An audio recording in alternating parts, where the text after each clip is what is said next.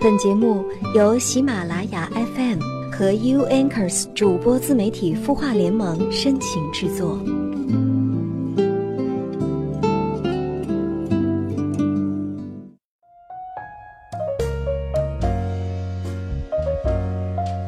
悦耳聆听，芬芳心灵。嗨，你好吗？我是连安，这里是有心事节目，每周一晚上九点，我都会在这里与你如约相会。如果你有心事想要诉说，欢迎下载绵阳热线，在上面搜索“连安”找到我，在我直播的时候，你就可以通过电话连线的方式与我进行一对一的交流啦。你也可以把你的困惑写在屏幕上，这样呢，我也可以看见。期待我在直播的时候看到你的身影哦。好，接下来按照惯例呢，我们依然来看看网友的后台留言。这位匿名的网友在留言当中这样说：“他说，前段时间和我分开的男孩子，先是在我相亲的时候说是我男朋友，在我不相亲的时候又说我们是有达以上恋人未满，后来他有了女朋友，又说我对他很重要，是他最重要的亲人。我身边的人都说他很渣，可是我有时候就会想，是不是他太孤独，所以当初撩我。”但是又怕耽误我，不想以后我受更大的伤害，所以及时的停下来了呢。我们是同事，现在我见到他极其冷淡，是不是会伤害他呢？我有没有太过分呢？但是当我冷静跳出来，我就觉得是自己反思过度了。很多事情我都有类似的思维方式，比如别人伤害我之后，我虽然生气，但是用不了多久，反而会替对方考虑。小事情上我是这样大度，但是原则的问题上我就这样容易沉溺其中。我为什么会这样呢？这位匿名的朋友你好，从你的留言当中啊，能够看出来你其实是一个特别善良的女孩。无论出什么样的事情，总是先从自己找原因，哪怕是让自己委屈，也要先给别人开脱。那如果你能够接纳现在的自己，并且为此乐此不疲。其实也没有太大问题，但是你又纠结烦恼，认为自己这样做是不是不对的，开始怀疑自己为什么总是过度自责。比如一个人走路踢到一块石头，把脚踢疼了，一个外归因的人呢会特别生气，认为是石头挡住了去路，都是石头的错，然后骂骂咧咧，甚至还会再踹石头几脚。而一个内归因的人呢？可能会觉得那都是我的错，是自己太不小心了，下次走路的时候就要注意了。但是如果是你，可能会更加的自责。哎呀，都怪我，对不起啊，小石头，我踢到你了，你没事吧？当然，这也不能完全怪你，你善良又善于自省或者说自责。但是更深层的真相是在你强烈的自责底下，其实蕴藏着。更多的指责，一旦说你养成了这种自责的习惯，你的自我就很容易体会到一种不安全感。那么在这样负性的体验当中，你又会加倍的自责，从而就形成了自我苛责的恶性循环。你可能会问，那我产生这种过度自责的原因到底是什么呢？由于你在留言当中没有透露更多的信息，那我只能根据以往的学习或者说案例的经验来判断。这可能呢与你在童年时期父母对你的批评有关。就是当父母用严厉的批评作为管教孩子工具的时候，孩子呢就会感到对惩罚的这种恐惧，包括对父母的不信任。那迟早有一天，孩子会发现，只有自己做到完美，才能够得到父母的爱。可是我们都知道人无完人，所以父母对自己的批评终究是无可避免的。既然说在生活当中我们要不断的受到父母的批评，那么孩子可能就会先发制人。假定说批评是有用和必要的话，然后他们就会仿照父母批评自己的方式进行自我批评。打个比方说，有一次考试你没有考到一百分，你的父母对你严厉的批评，然后罚你跪着了。好几次呢，没有考好之后，父母对你都是这样的惩罚。那么等再到下一次，你可能会为了避免受苛责，避免受批评，不用他们说，你自己就会跪着了。这种自我批评的方式是一种自然反应，也是对自我的保护，这是一种防御性的姿态，其实是源于动物不想被排斥和放弃的一个天生的愿望，可以说是生存的本能。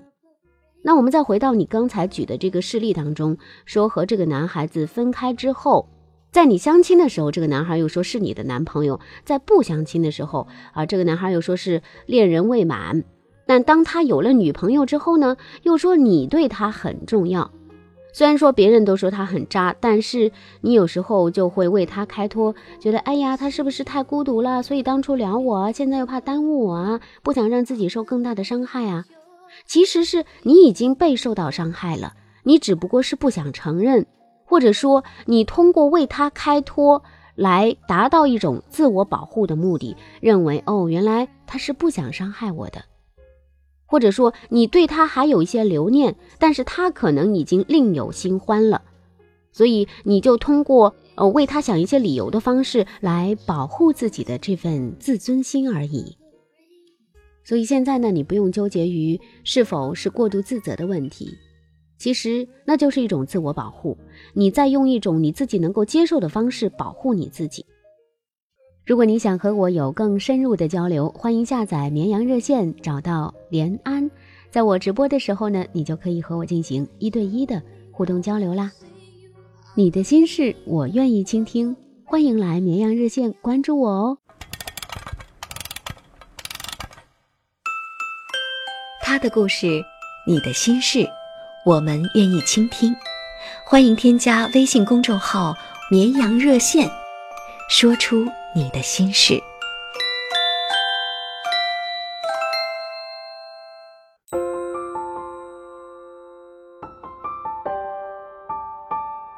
城市慷慨，亮整夜光，如同少年不惧岁月长。他想要的不多。只是和别人的不一样。烛光倒影为我添茶，相逢太短，不等茶水凉。你扔下的习惯，还顽强地活在我身上。今夜漫长，让我的声音陪你入梦乡。我是连安。你的心事，我来听。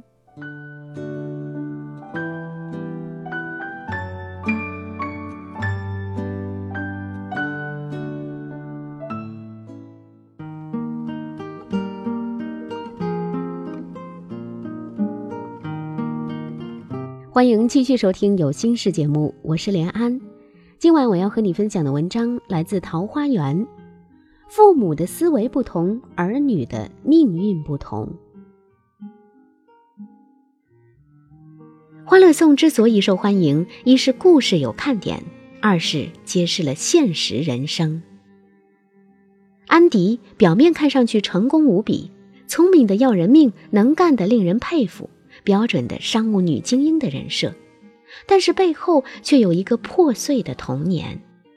母女先后被亲生父亲、外公抛弃，妈妈疯癫。成年后，她虽然找到了失散的弟弟，但又无法一起生活，还担心身体有精神病基因，不敢孕育下一代。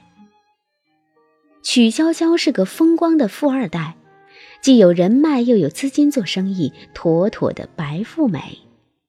然而，人家还有个骨子里重男轻女的奶奶和父亲。还有个吃喝玩乐的败家哥哥争家产。樊胜美看似漂亮又高贵，又有很多桃花运，其实呢，年过三十还在群租房，入不敷出，前途无望。最重要的是，有个不能自食其力的哥哥，每月要养娘家，经常要处理突如其来的家族破事。关雎尔是个乖乖女，出身良好，家教好。若是在上海混不下去，立马回老家就有稳定工作和房子，这让很多独自在外打拼、身心憔悴的女孩子很羡慕。可是人家也有苦处，没有谈过恋爱，被父母牵着鼻子走。邱莹莹单纯无心机，嘻嘻哈哈，心里装不住事儿，一门心思谈恋爱。如果你继续往下看，就会发现《欢乐颂二》的后半部分基本就是邱莹莹的悲惨史。由于不是处女被嫌弃而分手，后面面对殷勤父母又发生一连串的狗血事件，我们拭目以待。也就是说，不同的人似乎都有两个人生，一个是别人看到的，一个是自己亲身体验的。包奕凡对安迪说：“每个人都有烦恼，造成人生烦恼的因素有很多，有的来自原生家庭的因素，有自身性格的因素，有时机、环境等各种外在因素。但是，我觉得思维及解决问题的思路，对个人命运的发展是关键中的关键。”现在我们以樊胜美的妈妈和曲筱绡的妈妈为例，看看不同的父母、不同的思维怎么改变自己和下一代的命运。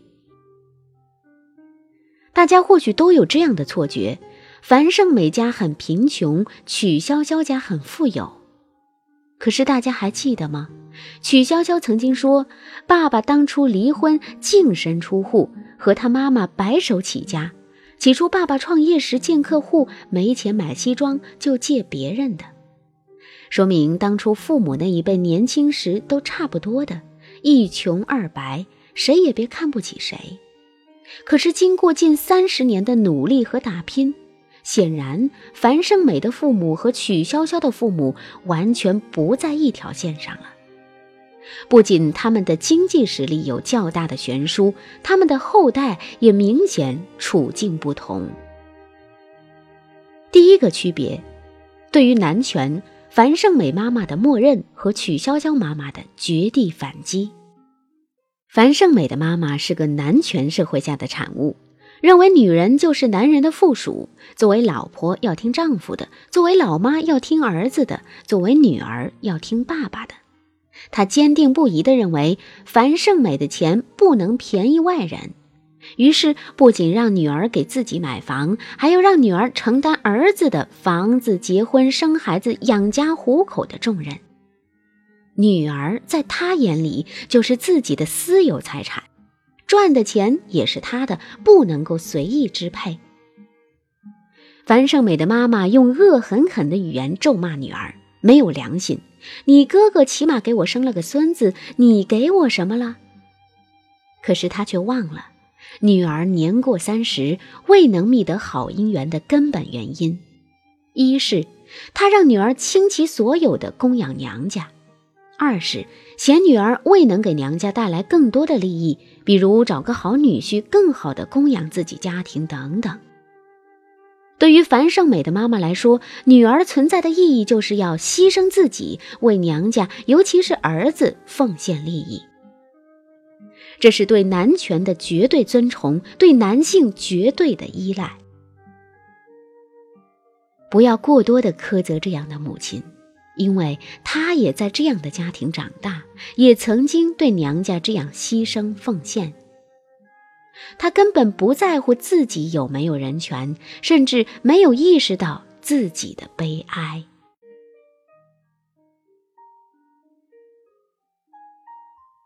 曲筱绡的妈妈相对来说就要生猛得多，或许是做生意练就的泼辣，或许是本身性格因素。总之，当丈夫的前妻儿子蓄意占据家产时，立即召曲筱绡回国，共商夺回家产的大计。曲筱绡的妈妈之所以不坐以待毙，一方面是因为当初家产和钱财都是自己和丈夫共同打拼来的，她有底气对抗这种不公平；另一方面，她的女儿也是做生意的料，适合和自己结为同盟，所以她可以腰板坚挺的不向男权意识低头。在中国这样重男轻女的男权社会，曲筱绡她妈妈也算是一个积极反抗的典型了。第二个区别，对待儿女，樊胜美的妈妈选择的是溺爱和祸害，曲筱绡的妈妈选择的是培养和辅助。樊胜美的妈妈认为，儿子最好的生活状态就是不用工作，没钱怎么办呢？最好呀，有人不断的送钱来。所以，他一次次威逼胁迫、压榨女儿的钱财来供养儿子。他将儿子培养成无法靠自己养活自己的祸害，年轻怕重，一无是处，只知道伸手要要要。现在孙子出生。在这样的家庭中长大，孙子很可能也会走儿子的老路，成为一个寄生虫。所以，儿子看似占尽了便宜，但其实樊胜美的妈妈这是生生的断送了儿子的一生。说到这里，忽然想到我三叔，我奶奶有三个儿子，我爸和二叔赤手打天下。若干年后，都在城市成家买房，三叔却因为最小，奶奶舍不得他出去吃苦，留在了农村。三十多年来，我爸和二叔就是三叔的人民币供应商，不用偿还的那种。再加上只有三叔生了男孩，他就更加理直气壮地要钱。从小到大，听到三叔三婶最多的话语就是：“没钱了，大哥二哥给点钱吧。”你们就这一个侄子，看着办吧。曾经我很痛恨三叔三婶的好逸恶劳，奶奶的助纣为虐，有手有脚，自己不去挣钱，非要一趟趟来我家伸手要钱。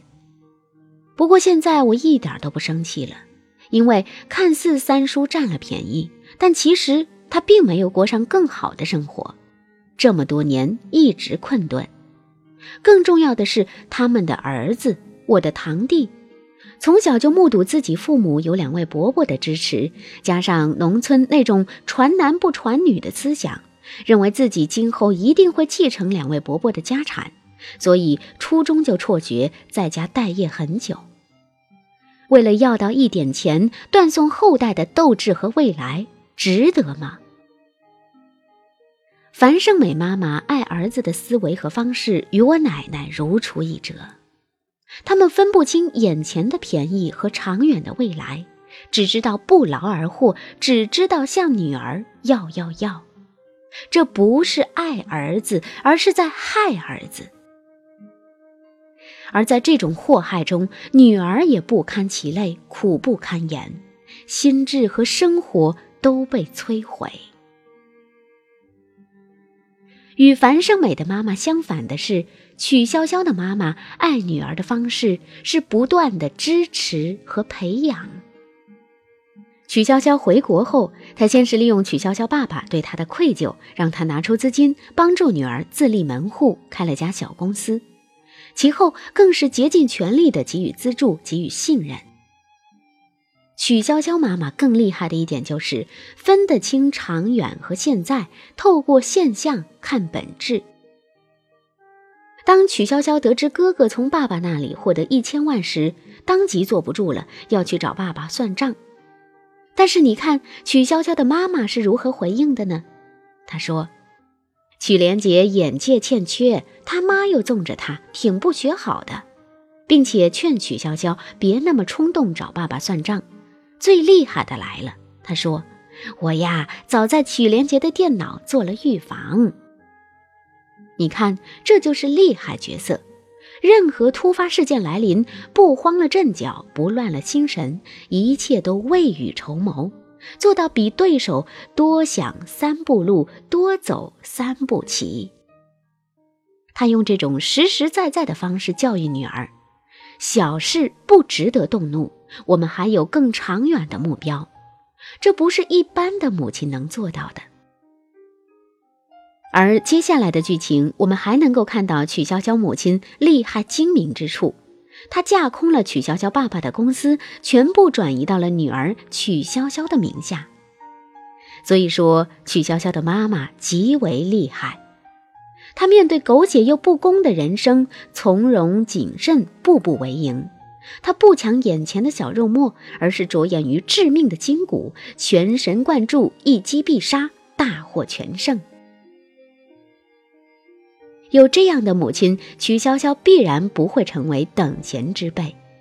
所以在《欢乐颂二》里，她成了最活泛的精灵，生意能力强，撩汉能力强，遇事不折不挠，懂是非，明事理，变成以能力超群的混世魔王。家有千金万斗，不如一技在手。小利益不足为斗，脑子和能力才是混世的根本。这一点，樊胜美的妈妈永远也无法明白。不同的父母有不同的思维，不同的思维导致儿女不同的选择。不同的选择导致儿女们会付出不同的成本、不同的努力、不同的时间，然后导致不同的结局。那么问题来了，我们并不是每个人都有一个像曲筱绡妈妈那样的母亲，无法给予资金，也无法给予资源，更无法给予我们超人的智慧。我们该怎么办呢？很简单。要像安迪一样，放弃对原生家庭的期待，将所有的希望都放回自己身上，自己求学，自己谋生，自己出国，自己闯荡华尔街，自己负责人生的无力，自己咬牙打天下，自己凭着一股孤勇，在商界叱咤风云，在自己的人生里占山为王。人生的教育有三种。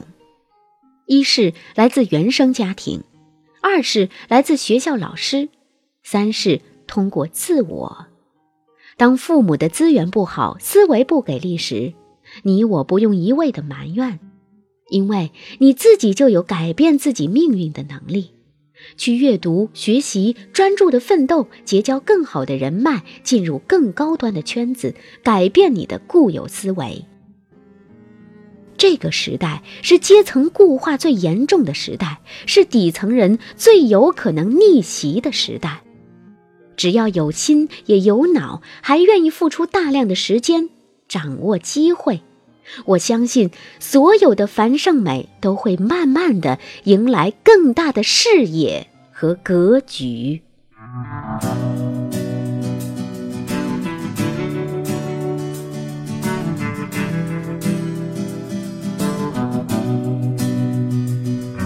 曾经多少次跌倒在路上。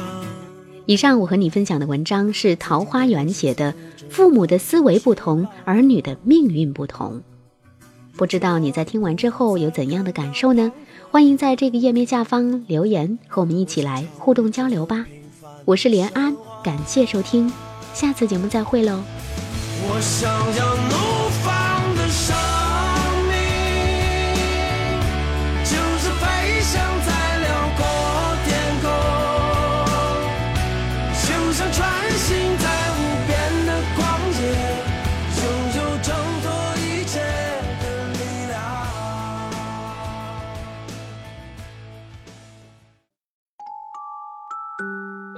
你会失眠吗？